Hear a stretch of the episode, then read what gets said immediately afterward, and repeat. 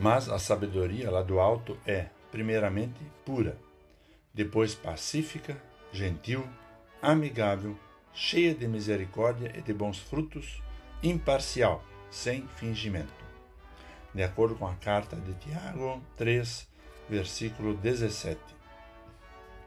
Olá, querido amigo da Meditação Diária Castelo Forte 2023, dia 23 de outubro. Hoje vou ler o texto de Marcos Augusto Armangi, com o título A Sabedoria de Deus.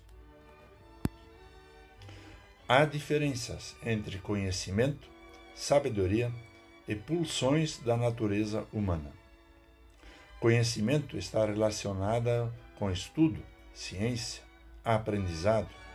É informação acumulada que foi analisada, compreendida e incorporada.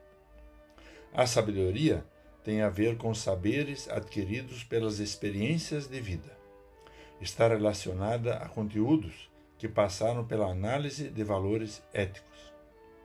Já as pulsões da natureza humana geralmente estão associadas às nossas paixões, que devem ser contidas.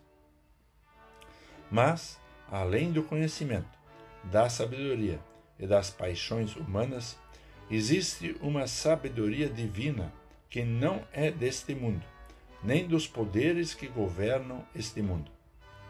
É uma sabedoria revelada por Cristo, pelo seu Espírito, associada à prática do amor como sentido da vida.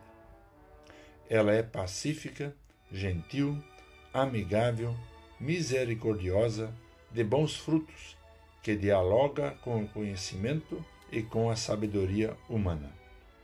Por isso, uma sabedoria que nada tem a ver com um coração invejoso, nem com impulsos de rivalidade, expressões de nossa natureza pulsional. Obviamente que o conhecimento é importante. Da mesma forma, a sabedoria acumulada pelas experiências da vida. Mas devemos buscar, principalmente, a sabedoria que vem do alto, revelada em Cristo, que nos dá o sentido de nossa existência e nos impede de sucumbir às confusões das pulsões humanas. É essa sabedoria que nos torna promotores da paz e da justiça. Vamos falar com Deus. Bondoso Deus, agradecemos-te pela sabedoria revelada em Cristo. Ajuda-nos a não sucumbir aos impulsos de nossas paixões. Em nome de Jesus. Amém. Aqui foi Vigan Decker Júnior com a mensagem de hoje.